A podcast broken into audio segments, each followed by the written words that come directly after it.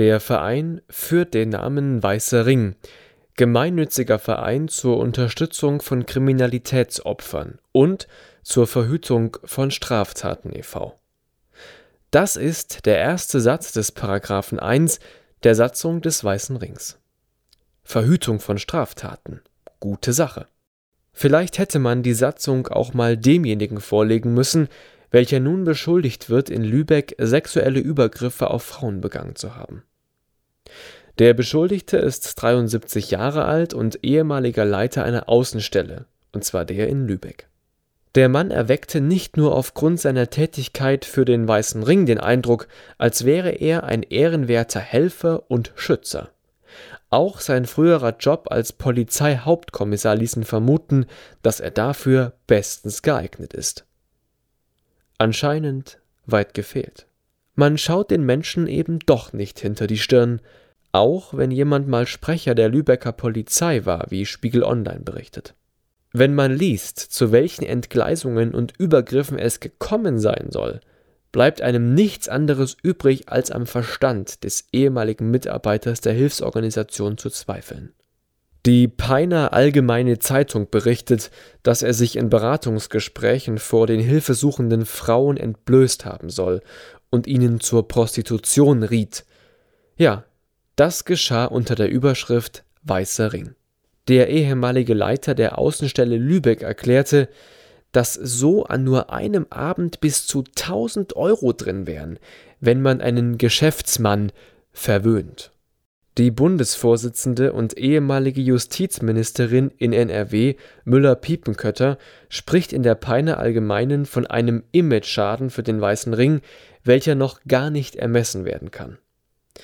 Der Mann nutzte seine Macht darüber aus, ob die Frauen Hilfe bekommen oder nicht. Er setzte die Frauen nicht nur physisch, sondern auch psychisch unter Druck und drohte laut einer angeblichen Betroffenen damit, die Frauen unter Betreuung stellen zu lassen, falls sie nicht das tun, was er verlangt. Ein bisschen erinnert das an Fälle, in welchen völlig gesunde, geistig gesunde Menschen unverschuldet in eine Psychiatrie eingewiesen werden. Ähnlich grauenvoll muss es wohl für die vermeintlichen Opfer des Ex-Mitarbeiters gewesen sein. Doch Vorwürfe sind nicht nur dem mutmaßlichen Täter zu machen. Auch an den Entscheidungen und Reaktionen der Hilfsorganisation war nicht alles goldrichtig. Anscheinend gab es bereits 2006 erste Hinweise. Über die Jahre wurden es mehr. Für ein Ermittlungsverfahren genügte es jedoch nie. Der damalige Mitarbeiter wurde jedoch nicht abberufen. Auch einige Kollegen des mutmaßlichen Täters wussten von dessen übergriffiger Art und schämten sich. Einer von ihnen sagte gegenüber dem Spiegel, dass eine ganze Stadt den Mund gehalten hat. Dies reicht sogar bis ins Rathaus. Erst vor wenigen Tagen trat die Spitze des Landesverbandes Nordrhein-Westfalen zurück. Müller-Piepenkötter kritisierte dieses zögerliche und völlig unangemessene Vorgehen. Außerdem wurde sehr lange rumgedruckst, bevor man mit dem Verdacht und den Hinweisen an die Öffentlichkeit ging. Der Verein kann auch anders. Dies bewies er in drei weiteren Fällen, in welchen die Mitarbeiter sofort abberufen wurden. Warum nicht in diesem Fall? Waren die Reputationen des ehemaligen Polizisten so gut, dass man Vorwürfe gegen ihn als Hirngespinste abstempelte? Er zumindest geht juristisch gegen die Angriffe und Vorwürfe auf seine Person vor. Sein Anwalt hat Strafantrag gegen Unbekannt wegen des Verdachts auf üble Nachrede, falscher Verdächtigung und Verleumdung gestellt. Die neue Osnabrücker Zeitung berichtet, dass der Weiße Ring den mutmaßlich geschädigten Frauen den Anwalt zahlen möchte. Die Organisation sieht es als ihre Pflicht an, denen durch ihren Verein geschädigten Frauen umfassende Hilfe zukommen zu lassen. Der Beschuldigte ist in der Stadt Lübeck nicht irgendwer. Regelmäßig empfing er Größen aus Politik und Wirtschaft und war in der Hansestadt das Gesicht des Weißen Rings. Der Frauennotruf schickte dem mutmaßlichen Täter 2012 einen Brief, woraufhin er zum persönlichen Gespräch beim Frauennotruf erschien. Bei dem Schutzverein für Frauen hätte er sich am Ende des Gesprächs bereit erklärt, Frauen nicht mehr alleine zu beraten. Er bestreitet diese Einlassung. Da die Vorfälle polizeiintern bereits recht früh bekannt waren, sprach der damalige Polizeichef Hüttmann 2012 mit dem Landesvorstand des Weißen Rings in NRW. Es wurde von der Polizei gefordert, dass der mutmaßliche Täter keine Betreuungsaufgaben mehr übernehmen sollte.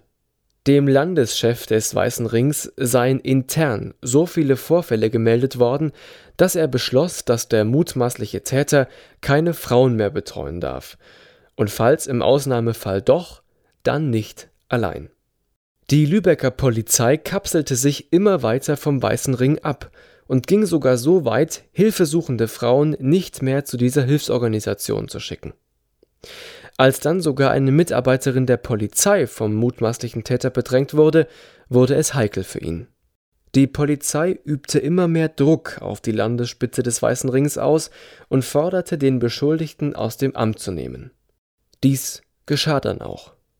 Es wurde ein Maßnahmenkatalog beschlossen, welcher beispielsweise vorsieht, dass ein Beratungsgespräch für Frauen, welche sexuelle Gewalt erfahren haben, immer von einer Frau oder, falls dies nicht möglich ist, mindestens mit zwei Beratern geführt werden muss. So sollen Übergriffe verhindert werden. Nun war das Feld für Schuldzuweisungen offen und wurde von allen Seiten kräftig beackert.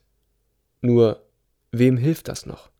Es muss eine unabhängige Stelle beauftragt werden, den Fall mit allen beteiligten Akteuren zu beleuchten und die Sache zu ordnen. Nur so kann versucht werden, aus den Geschehnissen zu lernen, damit Helfer nicht leichtfertig und unbehelligt zu Tätern werden können und Opfer in ihrer Hilflosigkeit ausgenutzt und missbraucht werden können. Das ist diesmal keine Ansichtssache. Da geht es um das menschliche Fundament in jedem von uns, um Humanität. Das ist nicht verhandelbar und im Gegensatz zu vielem Politischen wirklich alternativlos.